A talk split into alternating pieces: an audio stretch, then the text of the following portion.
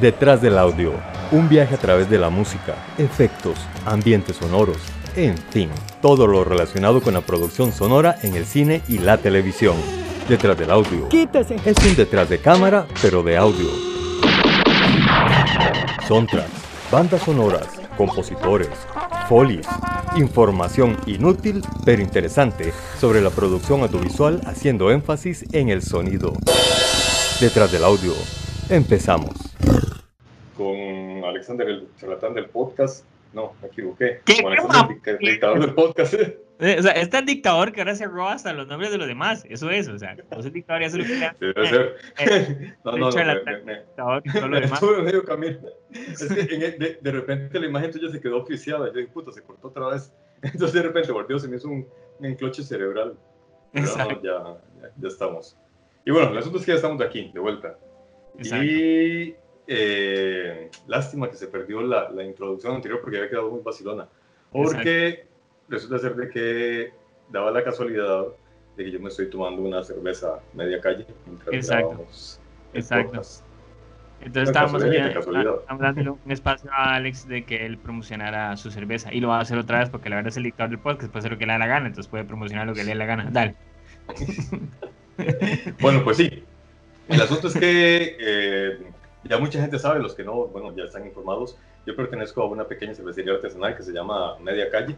Somos de Heredia y bueno, ahora con lo del COVID, pues estamos tratando de sobrevivir. La verdad es que estuvimos incluso hasta sin, sin cocinar, pero ahí vamos poco a poco levantándonos. Nosotros no hemos tenido nada que ver con ninguna de las fiestas que se han dado en esos últimos días para que lo tengan presente y simplemente de ahí espero que cuando pase la Ese- pandemia pues puedan aprovechar y probarlas. No, cuando pase la, pan- la pandemia no, cuando terminen las restricciones porque el virus va, va a quedar ahí. Exacto, cuando ya haya forma de estar más seguros en la calle. Sí, exactamente, exactamente. Y bueno, Alejandro ya, ya ayer se compró un signo, un 12, 12 pack. 12, Sí, sí, ya solo me queda ahora. Vale, espero Se haga todas, Porque, ojo, tienen buen alcohol, ¿verdad?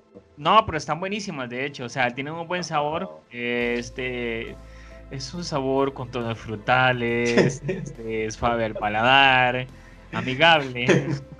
No, está bastante buena, se la recomiendo. Bueno, Este, y ya con eso, entonces ya, y es vacilado porque eso va con el tema. Por ejemplo, vean Alex cómo él aprueba su cerveza y él no niega su cerveza, él está feliz de su cerveza. Él siente que es una excelente cerveza. Eso- aunque, aunque, ¿qué hace? aunque eh, al inicio, aunque al inicio las cervezas salieron mal. bueno, pues, Y esas pues de ¿tiene ahí. qué? Prue- Prueba y error. ¿Cuántos intentos hiciera para que saliera bien? Eh, eh, creo que fueron dos previos, pero cocinando poquito. Y luego ya cuando encontramos la fórmula, volvimos a fallar cuando quisimos crecer. Cuando compramos equipo más grande y crecimos, pues allá ahí tampoco Ajá, la tiramos. Como cambiando la- la las fórmula cantidades. falló un poco. Prueba y error. Pero bien interesante, porque entonces, por ejemplo, eso nos lleva al tema de hoy, que el tema de hoy son directores que a diferencia de Alex no están felices con su producto final. Exactamente. Es Que ese fue un tema que medio se mencionó hace ocho días. Una o 15 semana, días. creo, más o menos. Más, no, no, más de una semana. Porque nosotros estamos tratando de ser constantes cada semana, Alex. Ayúdame, Ah, es que de repente me. Se las producciones, weón, me complican las barras. Por dicha, por dicha, porque madre, nos pasado meses angustiantemente sin nada que hacer, pero por dicha han salido cosillas, entonces eh, me desajusto. Sí. Y, como, y es que también es como un tema de, de- de remordimiento de conciencia, porque de repente como paso de una semana sin recibir trabajo, y entonces de repente me llega trabajo, entonces como que digo, madre, esto lo, voy a hacer ya y lo voy a sacar ya, incluso entonces involucro hasta los fines de semana en la, en la producción. Es interesante. Y, igual, me identifico que hay días en los que Dios hay trabajo y terminan trabajando hasta la madrugada. de- porque hubo. Y sin embargo, Sí, no pensé que fuera agarrar juegos de PlayStation y. Pero Y- y- y les ya- tengo ya- que decir algo, Los juegos. Y les tengo que decir algo, los juegos en esta época me acabo de dar cuenta que son extremadamente largos. O sea, si yo no hubiera tenido esta cuarentena, hay un montón que no hubiera terminado. o sea, Ajá. Una noche de hacerlos. No podría, ¿verdad? Qué loco. ok, pero entonces el tema. Entonces, para el tema, lo primero que vamos a mencionar era el nombre del director que se usaba originalmente cuando alguien quería que sea de, negar, rechazar una película. ¿Cuál es el término que estoy buscando aquí? Este, no reconocer una película. Yo, creo que puede ser ambas. Es que yo creo que, que, de repente era negar, porque a veces decían, no, yo, definitivamente no la hice. A veces era como simplemente de una forma más solapada, como, que sentían una ligera vergüenza. Ajá. ¿Será? Sí, aquí está. Sí, sí, sí, sí por, por, lo que yo encontré, sí, ya, ya, ya, escuché. Por lo que yo encontré, mae, eh, habían directores que unos sí se sentían como que muy ofendidos, otros sí sentían realmente vergüenza por lo que hicieron, otros era porque estaban molestos con la productora, porque metieron mano. Entonces creo que, que, que eran diferentes emociones. Aquí está. Entonces, el seudónimo de Alan Smithy, que en este caso era el seudónimo del director que se usaba cuando alguien quería un director rechazar su película, surge a partir de 1969 con la película La muerte de un pistolero, donde hubo una disputa entre dos directores, entre el actor Richard Whitmark y el director Richard Totten, el cual fue reemplazado por Don Siegel, y todo el, el, ¿cómo se dice? El drama que hubo para terminar de editar esa película hizo que ninguno de los dos directores quisiera hacerse cargo de reconocer la película. O sea, cada quien decía, no, es que yo no edité ni grabé lo suficiente como para hacer la mía. se acordó el nombre de Alan Smithy. Mm. Sí. Qué loco, y la, la, película, ¿qué, ¿qué, tal fue al final? ¿La, la gente hmm. lo aceptó o no? Excelente. Vamos a ver, dice.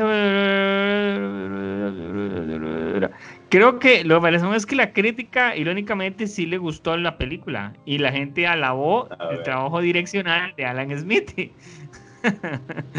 lo cual es una ironía. Por eso te preguntaba, porque como te decía, había películas que los directores no querían reconocer su, su labor, pero la película no le ha ido mal. Exacto, como creo que mencionaste el caso de American History X. Sí, pero es que ese ya fue diferente. Ese fue como un resentimiento hacia alguien que metió mano en la, en la postproducción, sobre todo. ¿Ves que, de hecho, lo mencionamos cuando, cuando hablamos sobre las películas sobre el racismo, que esta película, si bien es cierto, la dirigió Tony Kay, eh, a la hora de, editar, Edward Norton, el, actor principal, que yo, yo no sabía, pero, al parecer es como una persona con un carácter bien insoportable, ¿verdad? Sí, bastante difícil. Y que entonces fue y, que habló con los con la mano en, en, en, no sé si... Ahora, parece también, digamos, porque es como, como que hay un poquito de todo, ¿verdad? Como que aparentemente otra gente dice que también Tony Kay tampoco era como un pan de Dios, ¿verdad? Entonces como que, ¿verdad? O sea... Pero, pero, si, si, si, si le pagan al director por una obra, ¿por qué el actor se tiene que meter? Es que, ¿no? Sí. Pero yo creo que sí, digamos. Tony una jerarquía.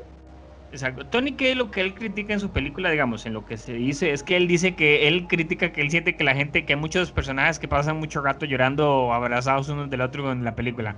Que hay demasiado sentimiento que no debería haber en la película.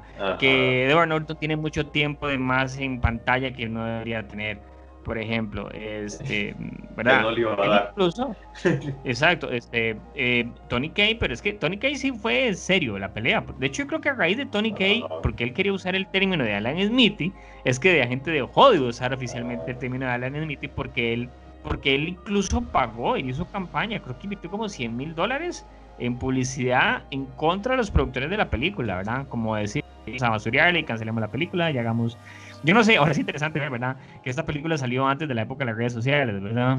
Hmm. Habría que ver con una película como esta, ¿qué pasa si hubiera salido cuando hubiera un Twitter ahí, ¿verdad? Un Instagram donde la gente sale y hace sus rants, ¿qué hubiera pasado con el producto final?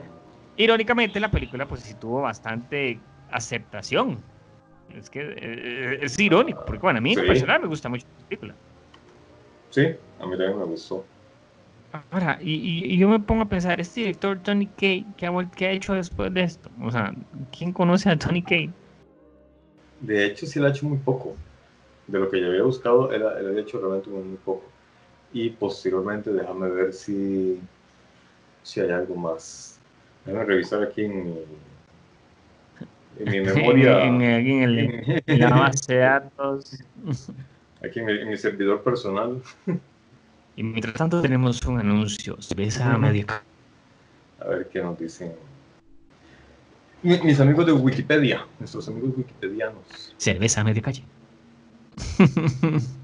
Esa, ¿En qué año fue eh, American History X? Uh, eso es una buena Sabe, sabe, sabe. pregunta. Creo que es 98 más o menos. ¿Sabe, sabe que hay- me metí? Hay un Tony Kay, pero es un músico. Entonces yo, qué raro, pero porque aquí dice disco, disco tal, disco el otro. Este, filmografía, no, de hecho, American History X es su primera película, su primer largometraje. Después vino Spoon, luego Light of Fire, luego Blackwater Transit y después Detachment. En ninguno sé cuál es. Y, ah, bueno, Hmm. la de. ah, Spoon. Adivina que ni siquiera ha sido. Spoon creo que era como un wannabe de, de, de Pulp Fiction y esas cosas, ese tipo de películas de, de Ah, drogas y ah. de speeches. Ah, Que vos, vos la viste de casualidad. Sí, sí. Spoon, S-P-U-N, Spoon, sí. Sí, es como historias entrecortadas que pasan en un mismo momento y en el Ah. underworld y cosas. A ver, bueno, sí. es. Pero al parecer no, no, no, no ha tenido mucho, mucho éxito posterior Wow. a, a esa película. Y Puede, puede ser más bien, al rato más bien fue Edward Norton el que salvó la tanda. O más bien a raíz de ese problema se le generó mala fama y no han querido apoyarlo Pues mercadológicamente, porque también hay que sí, ser sinceros con eso, Hollywood se mueve con el mercado. Hay películas que son pésimas, pero con un mercadeo bárbaro y de ahí se vuelven exitosas a nivel de taquilla. Eh, Pero es que es irónico eso porque digamos como cierta mala publicidad hace que la gente por una razón de morbo vayan a querer ver una película o no. O sea, y al final de cuentas sirve para la taquilla. Bueno, eso también. Eso, Es- eso también. Porque, por ejemplo, le ha pasado a... O sea, tal vez no viene al caso, pero por ejemplo, cuando salió el primer tráiler de Star Wars, el episodio 1, que el, el tráiler Sí. salió attached a Joe Black, la gente pagaba para ir a ver Joe Black, y apenas sale el tráiler se salían de la sala. Entonces, claro, la película, en términos de recaudación de taquilla, recaudaba mucho, pero nadie vio la película. Sí, pero todo el mundo sí, quería ver el tráiler.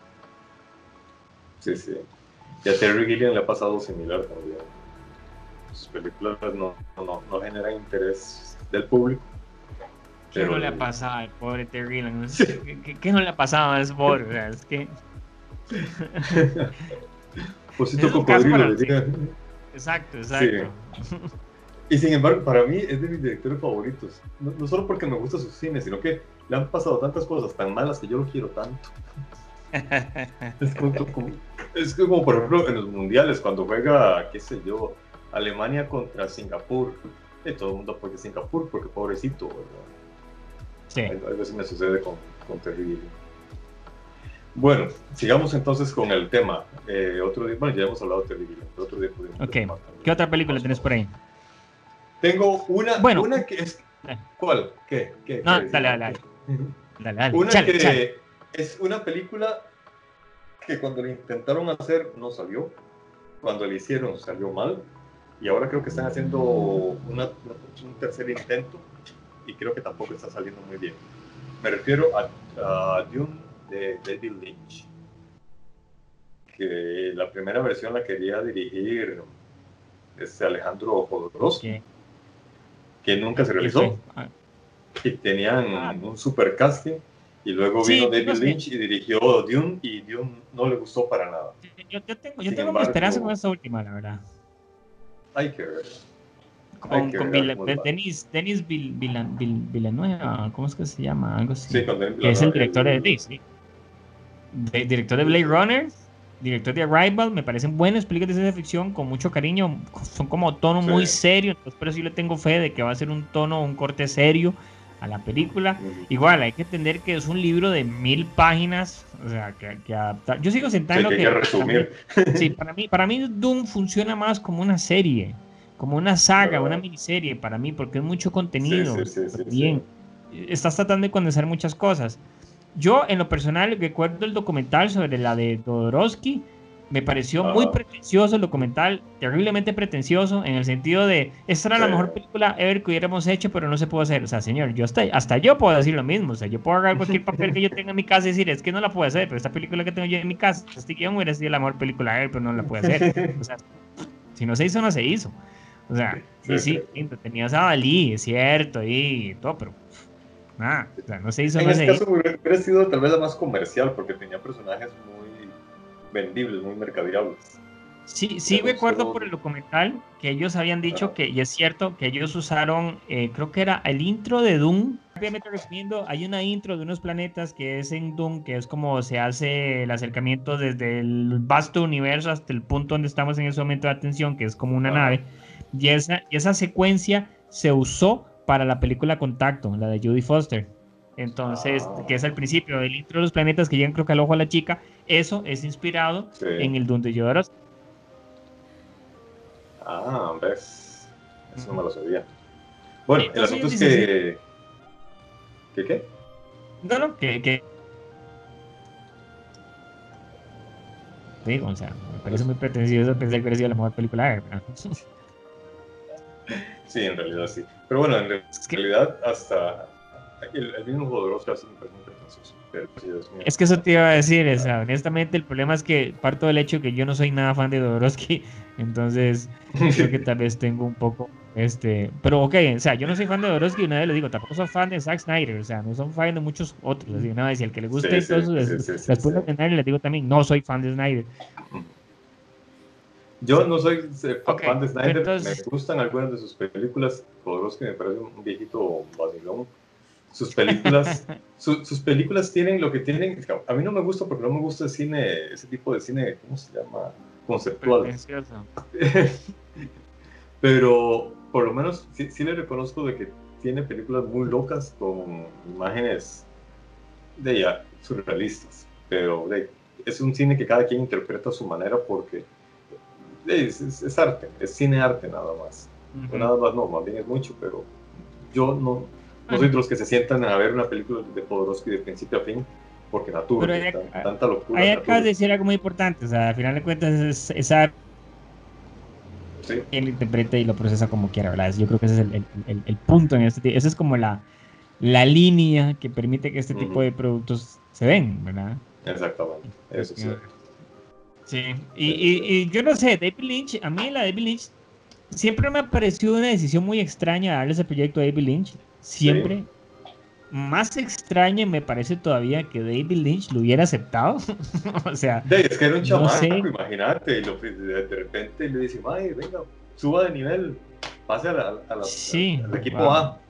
Pero porque recordad que él, él se había hecho fama con videoclips, y todo el mundo sabía que él hacía muy buenos videoclips. Pero de repente le dice, "Mae, quiere, ya, ya que Sí. ha demostrado su calidad como director para, para videos musicales, a hacer una película y, y le dan de un... no, pero es, no, no, pero no, pero no, el que hace videos musicales es David Fincher, mamón. David Ah, Lynch es el sí. cine. No, El no, porque loco. también David Fincher, que David Fincher vamos a hablar ahorita. Sí, sí. Exacto. Sí, estoy confundido. de- De, de, de, de- de- es el, el de cine loco, el de las figuras alocadas. cine loco, exacto. Sí, Razorhead, van así. O sea, uno dice, Ajá. ¿cómo este mae pasó de esas películas totalmente extrañas a hacer algo un poquito más concreto como Doom? Que, Sí. que igual, o sea, es, es blockbuster y de todo, pero yo no lo veo, o sea, en, en el tipo de, de target de él como director. Y la película no me parece mala, pero no a sé. mí sí me parece, me parece lenta y aburrida. Total. O sea, es que, de nuevo, porque ese es el, el estilo de Bill Lynch. El tipo de películas que él hace son películas que me parecen relativamente mucho más cortas, donde el tipo de, de- de propuesta que él pone permite ese tipo de ritmo. Pero aquí tienes una película que es un contenido larguísimo, con un ritmo a lo de Bill Lynch, como una estética a lo de Bill Lynch, y uno dice, bueno, ey, ey, ¿no? O sea, Sí, porque de hecho él no le gustó para nada. Y según encontré, hay varias versiones de la edición. Oh, Por- y de hecho, una, hay una versión que incluso Eh, dice dirigida por Alan Smithy. hay, varios, hay, varios cortes finales, hay como tres o cuatro cortes finales. Y uno es el, de Alan Smithy, el otro sí de David Lynch. Creo que los demás sí son de David Lynch, aparecen con el nombre de él, pero él no quería. Él, decía, él nunca le gustó su película, nunca estuvo satisfecha con ella. Y lo que pasa es que él nunca la menciona de cuando habla de su trabajo, nunca la menciona. No, no. Y en entrevistas tampoco. Y no sé, hay gente, gente famosa, ¿verdad? Gente poderosa que cuando le invitan a una entrevista ponen condiciones y dicen, ok, yo voy, pero no quiero que me hablen de eso. No sé si este sea el caso. El tema es que nadie toca el tema de, de esa película con David Lynch en las entrevistas. wow. Aunque la versión que más se conoce es la que está al final con los créditos con su nombre. Sí. Pero será entonces que él la volvió a aceptar después, digámoslo así. O sea, él ya la reconoció después como... Que yo sepa, no. De lo que yo leí, no. De lo que yo leí, él nunca más quiso hablar de ella. Que para él fue un error en su carrera. Okay. Sí, me, pero y me imagino que sí le pagaron su buena plata y ya con eso feliz y ya. Ah, sí, sí, sí, eso sí. Pero como te digo, él, no quedó satisfecho con su labor. Aunque tengo entendido que la película no le fue tan mal. Y de hecho, para la época, ese era el, el tipo de cine galáctico que se hacía. Sí, creo que el problema también es, sí, Entonces, claro, lo que pasa es que igual, me imagino que creían que la película vendiera juguetes para niños. Sí, ahí tal vez es que le tocó competir contra la Guerra de las Galaxias y su primera trilogía, que eso ya era, era un fenómeno aparte, ya competir contra eso nadie. Ni siquiera Star Trek de logró competir.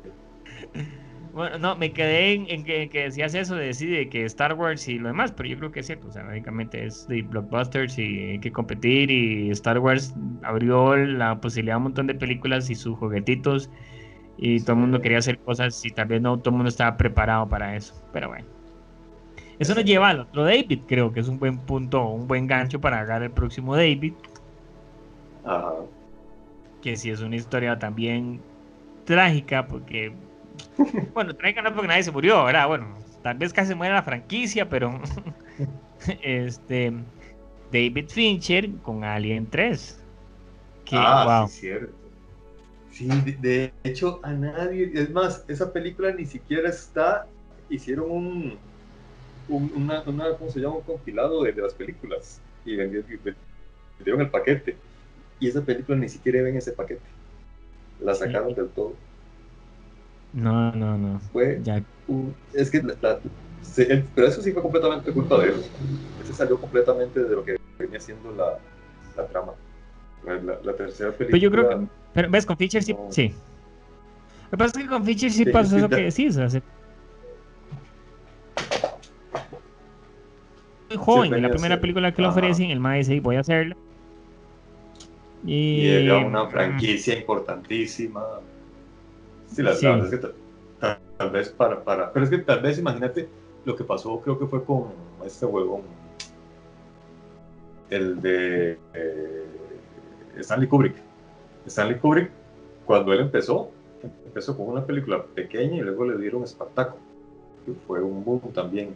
Entonces yo creo que mucha gente se quedó como, con esa sed de encontrar ese novato que le diera un gran proyecto y, y diera la batalla. Lo que pasa es que la, verdad es que es una responsabilidad muy grande dirigir una, película. nosotros hemos trabajado proyectos muy pequeños en realidad. Y ya, por ejemplo, leyendo sobre esta película, había, era que él de repente se le escapó todo el proceso creativo de las manos, que no podía estar en todo, entonces él, no supo cómo, cómo controlar la situación y... Productora, digamos así. Sí, exactamente. O sea, digamos, que, eh, digamos, tomemos en cuenta que ellos ellos arrancaron a grabar sin un guion terminado, porque ellos no tenían el guion terminado cuando empezaron a grabar. Y yo recuerdo, yo tengo el documental, creo que en los discos viene el documental y hablan de eso, y obviamente la idea que ellos tenían original era mucho más, este, eh, ¿cómo sería la palabra? Ambiciosa. Obviamente, tuvieron que ir diciendo como, no, papá, eso, eso, no lo vamos a hacer, no se puede hacer, y entonces donde fue entre lo que él quería más lo que quería el estudio, que fueron quitando y quitando y cambiando y cambiando historia eh, literalmente en, durante la grabación, o sea, no tenía ningún sentido hacia dónde iban a llegar. Eso va a ser terriblemente estresante. Sí, claro, imagínate también para los actores, porque de repente tuvieron que regrabar guiones o textos porque eran reescritos. Como no existía el guion, ellos grababan una parte, tal vez para rellenar un espacio, improvisaban, luego les llegaba el guion de esa parte y no era así. Sí, realmente fue bastante complicado. Pero entonces, mayor motivo para haberse negado, más para haber dicho. Porque claro. es que imagínate, imagínate nosotros, ¿qué tal si, si, a nuestros 30 años nos hubieran dicho, más, tengan, dirijan una película, ahí, no sé la que queda, una película grande, y a uno seguramente se lo pone la, algunos la ambición y otros la, felicidad. Eh, eh, ahí, digamos, y en este caso pasa, sí, pasó, por ejemplo, digamos, Fincher la visión que el MA tenía para esta película era un poco burón. O sea, él decía, él quería del estrés de una amenaza que está presente, pero no, ¿verdad? Cómo eso afecta emocionalmente a los inmates, a los prisioneros que ya de por sí, porque recordemos que está seteada en una prisión en espacio. Entonces, cómo esa mezcla de estrés y horror psicológico es, ¿verdad? lo que va a sacar lo mejor de Ellen Ripley al final, ¿verdad? Porque ya no es solo el horror contra el xenomorfo, sino contra los mismos eh, prisioneros, ¿verdad? Porque es un, estudio de la locura, digamos. El estudio, en cambio, decía, no, o sea, es un fenómeno cultural, el bicho, el alien, poneme el muñeco, entre más sea mejor, además lo quiero vender y que la gente lo vea. Entonces, claro, o sea, era yo quiero que se vea lo más posible el muñeco, el personaje, el xenomorfo, y vos no querés que se vea. Entonces ya ahí totalmente tenés dos formas, dos approaches diferentes de la película, ¿verdad? Exactamente.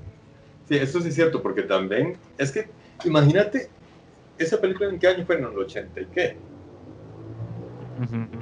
Esto fue, no, esta, esta, fue como 95, creo, más o menos, 91, 91. 91. 91. Imagínate. Sí. Estábamos lejísimos, lejísimos, pero lejísimos de las redes sociales. Sí, y exacto. ya los productores se estaban guiando más por, por preocuparse por los caprichos de, de, de, la clientela que por la película. ¿Por qué hicieron eso? Realmente ellos estaban interesados en vender los muñecos. Eh, exacto. No sé, que, de hecho lo que más deja en una película. La película lo rentable no está tanto las taquillas, Aparte de eso, pensemos que Fincher es un man que le encantan películas largas, que él tiene mucho contenido. Las blockbusters son películas que la gente ve una y otra vez y tienen que ser cortas. Entonces, vuelve loco. ¿Cuánto duraba, ¿Cuánto duraba la de él? Es que en ese momento se perdió 144 minutos. 144 minutos. o sea, dos horas y algo más. Dos horas y media. Sí. Dos horas y media, imagínate. Y lo que pasa es que también dicen ellos, es una discusión que tenían ellos con los productores, Fincher, pero que a diferencia de Ridley Scott y, este, y Cameron, que eran un poquito más reconocidos y ya tenían peso, ellos se podían defender y ellos podían mantener su posición. Fincher, como decías vos ahorita, es un mae que era nuevo en ese momento, era su primera película y él no tenía el poder literalmente para decir, no, vamos a hacerlo como yo quiero. Sí, sí, es cierto. Y es que también, imagínate, si uno se comienza a analizar las películas de David Fincher, para que alguien que quiera darse una idea, estamos hablando, por ejemplo, de esta, de Fight. Es un man que realmente mm. sus, películas son complicadas, sus guiones son bien elaborados, sus tramas se meten por un lado y salen por otro, y los puntos de giro realmente uno no los ve venir. Y me parece que él hace un estudio muy grande de personajes, por ejemplo. Ah, Trabaja mucho con los personajes, él desarrolla ah. mucho los personajes. Cuando es una película incluso como este, una, algo que uno diría como The Social Network. The Social Network es una película, o sea, es decir, la historia de Facebook. Ah, pero esa película está muy bien. Facebook en cualquier otras manos no hubiera sido eso. Y uno dice, ¿qué puede esperar uno de esa película? Y ese tipo hizo una película muy buena de algo que no se, uno no se...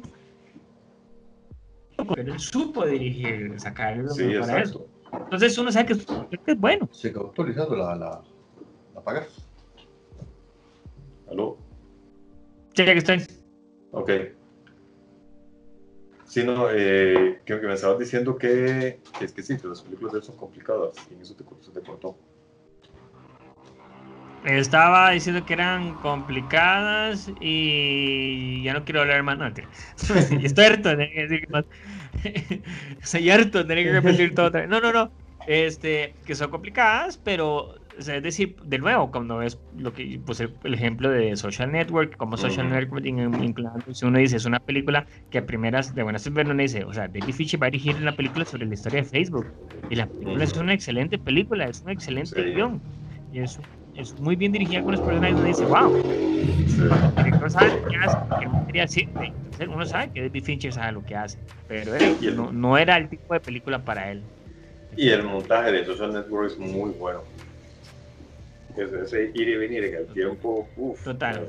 Me, gustó bastante. Y también la, la forma como utilizé, es que realmente es muy creativo, la forma como utilizaron la, la, las tecnologías o para representar las tecnologías. Sí.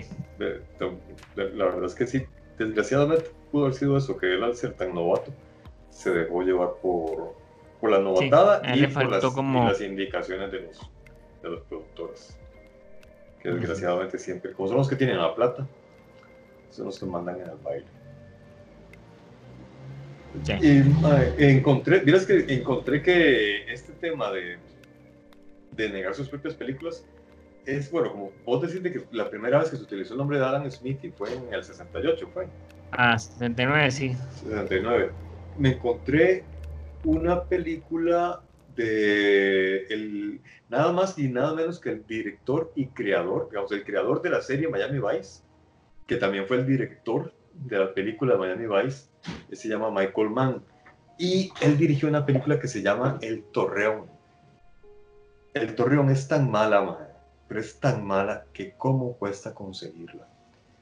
¿En serio? ¿De qué es? Es, una urbana. Es una película de, extraterrestres o de, de, miedo. No sé si es de extraterrestres o de una criatura ahí rara que mata a gente en un poblado. Y es una película que tiene capital alemán y gringo. El asunto es que cuando... Ahora, eh, está basada en una, una, novela de un señor que se llama Francis Paul Wilson y está ambientada en la Segunda Guerra Mundial, supuestamente en Rumanía. Es un grupo, es, es un, una especie de espía o investigador estadounidense que llega a un pueblo que fue sitiado por un comando alemán y donde la gente es asesinada. Y entonces están investigando qué es lo que, lo que pasa en ese lugar. Uh. ¿Aló? Sí, te ah, estoy, estoy, intrigado a ver qué pasa. El, asunto es que comienzan a morirse estos alemanes y como no tienen ni idea de qué está pasando, se ven obligados a contratar a un historiador e investigador judío quién es el que resuelve el caso. Ah, lo resuelve. Sí, sí, sí, sí, sí. Al final sí lo resuelve. Pero sí, es como, es como una criatura del espacio lo que, lo que llegó, pero la película es detestable. Realmente yo vi el trailer, los, el efecto especial es pésimo. Los diálogos son como... Está como mal editada cuando responden y hacen el corte. La persona que va a responder, cuando están en un diálogo, hay una persona que va a responder, hay como un momento de pausa y luego la persona responde es, como, este, ¿quién, se editó eso? Y bueno, en realidad sí, eh, Michael Mann también de las personas que decidió... Edición. Sí, decidió olvidar este trabajo, pero olvidarlo del todo, ni siquiera eh, ponerle Michael Smith ni nada, simplemente trató de que esa película ni siquiera fuera comercializada. Y sí, al parecer hay, hay, copias como por ahí circulando, pero sí, detestable. Uno de los, que también, pero es que se toparon con problemas muy gachos. Por ejemplo, eh, para los efectos especiales habían contratado a Willie Beavers, que Willie Beavers era quien había hecho los efectos especiales para Odisea 2001 y para Superman. Entonces, claro, uno dice, claro, con este señor los efectos especiales van a ser pichudísimos. El problema es que se murió el señor.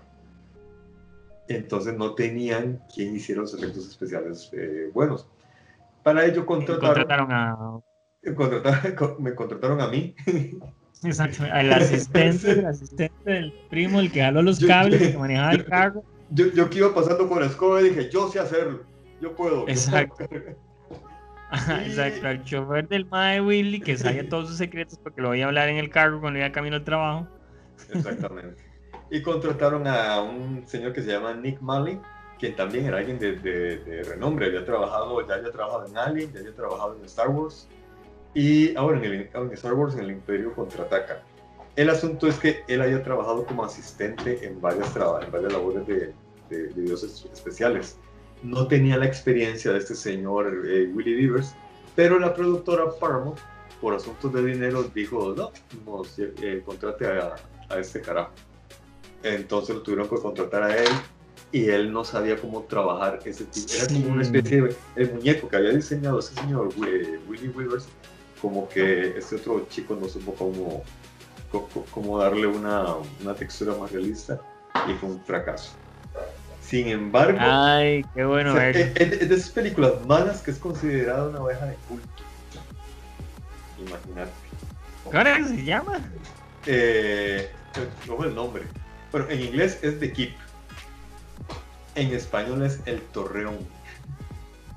Aquí, bueno, por lo menos es el, el Velocipastor. Sí. yo quiero ver a ver qué tan, qué tan porquería es. Y esta es otra vez, y de hecho Michael Mann también eh, es de las personas que no hace comentarios de, algunas de sus películas malas y entre esas de equipo. No es mencionada para nada. Y otra película también, pero esa es una, esta sí es de las viejas, viejas, viejas. Esta es la famosa Billy the Kid. Con Billy the Kid, el director se llama Sam Peckinpah. No, Peckinpah. Ajá, Sam Peckinpah. El asunto es este, este director me llamó la atención. estamos hablando de cine de los 70s y de los 60s y 70s donde lo más famoso eran los western. Este carajo, Don Sam, tenía el apodo de el apóstol de la violencia, imagínate. Se caracterizaba porque sus películas, precisamente sus películas de vaqueros, eran más violentas que las, que las tradicionales. O sea, estas de de Clint Eastwood y las de John Wayne. Todo o sea, era como un Tarantino de su época. Era el Tarantino, eso pensé yo cuando lo leía, el Tarantino de, su, de su época. Y entonces a este man le dan eh, la posibilidad de dirigir Billy the Kid, que de todo el mundo quería dirigir Billy the Kid por la fama que tenía el personaje. El problema fue que él se excedió tanto en el presupuesto y en el calendario. Y entonces la productora lo presionó para que comenzara a recortar escenas. Ahora, hay un, hay un problema adicional con respecto a su calendario y su presupuesto. Es que Peking Park eh, es alcohólico o era alcohólico y era de los bravos. Entonces, al parecer, eso hizo que. Y, bueno, y, borracho, y borracho le daba el guaro vaquero tras eso. hay una historia, hay una historia de él que dicen de que estaba tan enojado con una, una escena que se orinó en, en, la película. Borracho, imagínate. El carajo dirigía borracho y si no le gustaba, armaba un desmadre y agarró el carrete, lo tiró al piso y comenzó a orinarlo. Ahora sí. Entonces, desgraciadamente, él como, como que también se hizo mala, mala fama. Ahora, la película quedó en el olvido, nadie quería saber de ella. Hasta que, pero digamos, cuando hubo problemas entre la productora y el director, terminaron la película, el director lo sacaron de la postproducción y entonces la productora fue quien se encargó de la edición. Peckinpah y todo el mundo se olvidó de la película, la película no, le fue relativamente bien por, por, el tema, pero de repente alguien recuperó el original y lo lanzaron en video. Y ¿Se llamaba Billy Kid? Sí. o sea, la película se llama esta otra versión, la, original, la edición de Peckinpah, dicen que es mucho mejor que la que se comercializó en cines. Y Más violenta. no sé. Y es considerada una obra maestra del western, pero la versión de, edición de Peckinpah, no la de, no de, la de, del estudio, que no, no dice cuál era el estudio. Ah, bueno, y el asunto es que esta versión en video que se descubrió, eh, que se lanzó con la edición de Peckinpah, ya se lanzó posterior a su muerte. Entonces se nunca ah. su obra tal cual. ¿Cuál será? O Wild Bunch. Vamos a ver, Wild Bunch, sí. Estoy buscando cuál será. Buscaba Sam Peckinpah. Es P-E-C-K-I-N-P-A-H. Aquí lo tengo. Vamos a ver, Ray, The Deadly Companion, Ray Hunter, Major Dundee, Now Wine, Wild Bunch, Dogs. ¿De qué año era? Get Away. 73. Ah, Pat 1973. Garrett y Billy. Tiene que ser esta. Pat Garrett y Billy the Kid. Ajá, ese más, de hecho, eh, ese, ese actor era el también, que estuvo vinculado con, con esa tragedia película. Pues Entonces, eh, también es una, es una película para, las, para los cinéfilos, creo que es bueno que la veamos. Porque me llama la atención eso que les mencionaba, de, de que ese director tenía el nombre del apóstol de la violencia. Entonces, imagino, imagínome los cortos y Tarantino que de fijo tuve que haber visto películas de ese señor. Y seguramente de por ahí pudo haber sacado ese modo. O, o, o, o agarrarle como algunos tips, ya que es lo que hace Tarantino.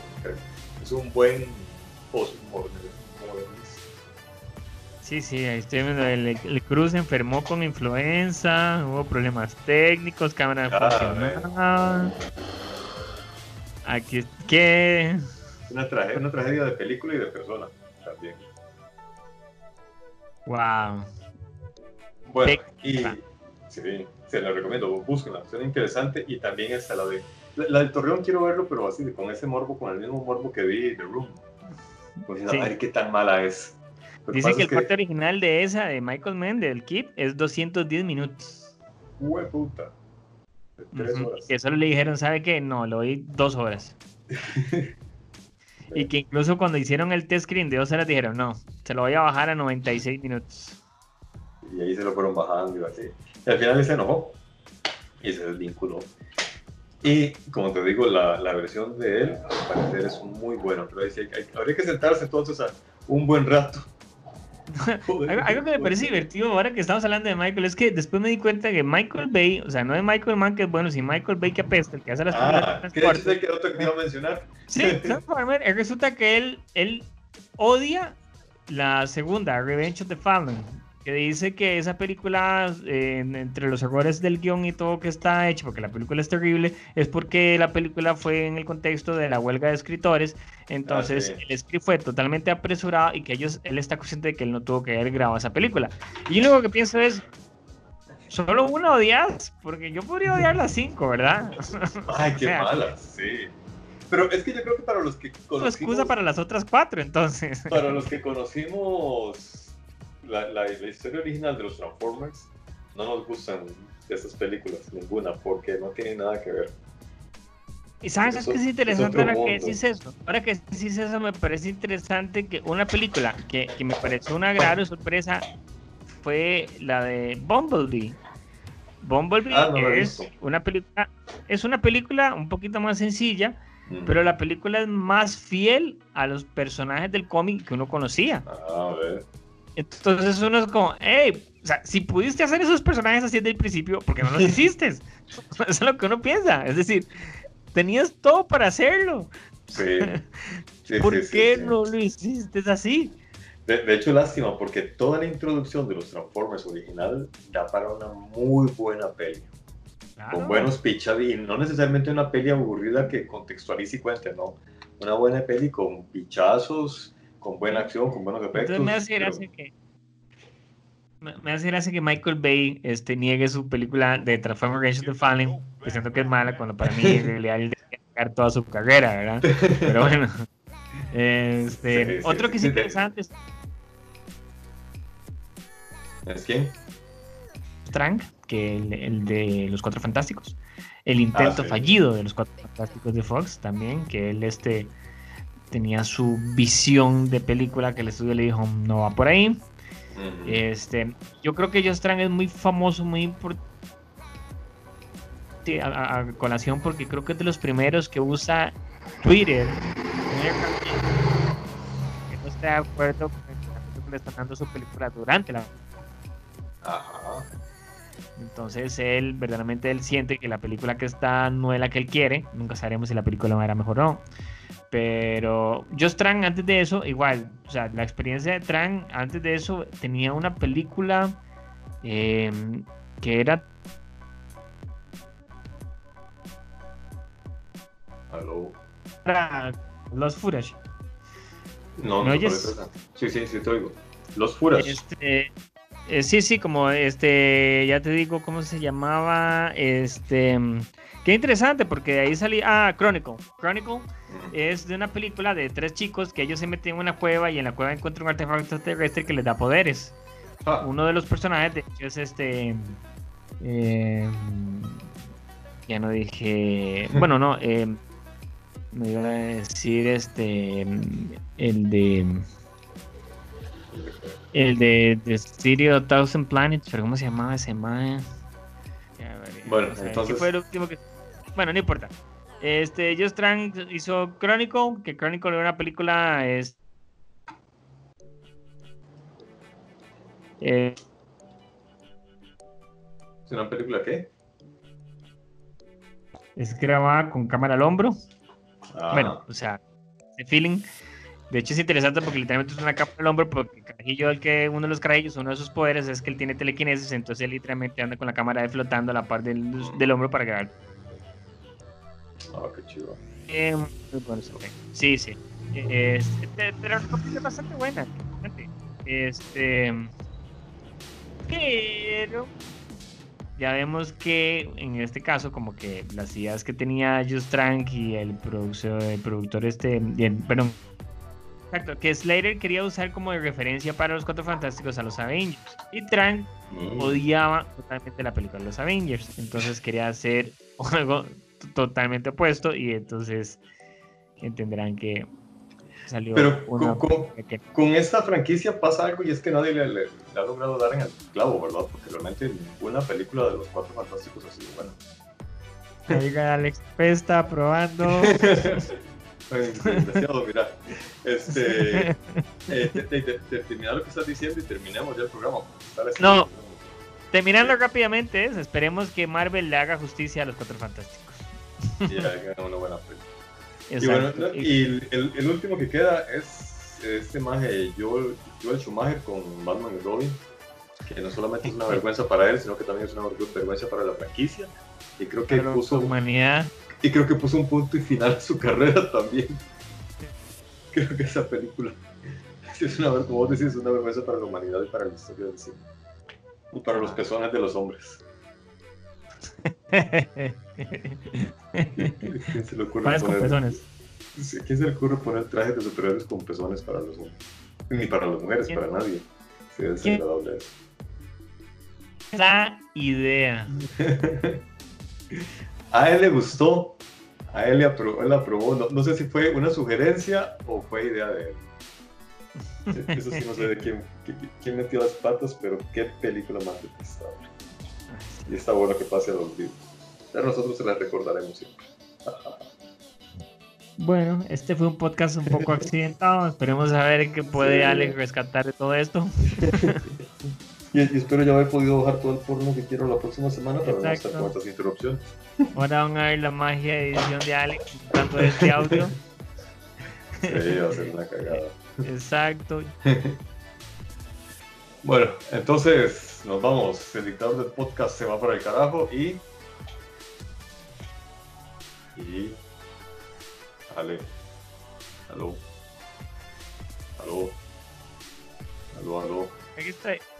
Ok, pues perdiste.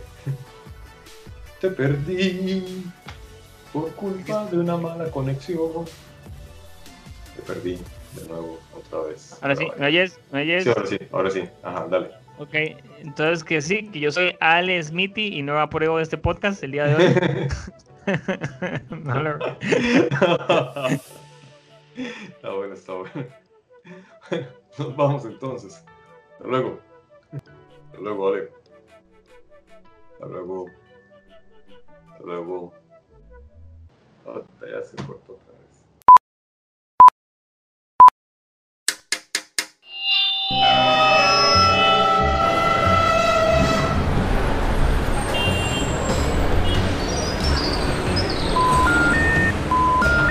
Detrás del audio, un viaje a través de la música, efectos, ambientes sonoros en fin, todo lo relacionado con la producción sonora en el cine y la televisión.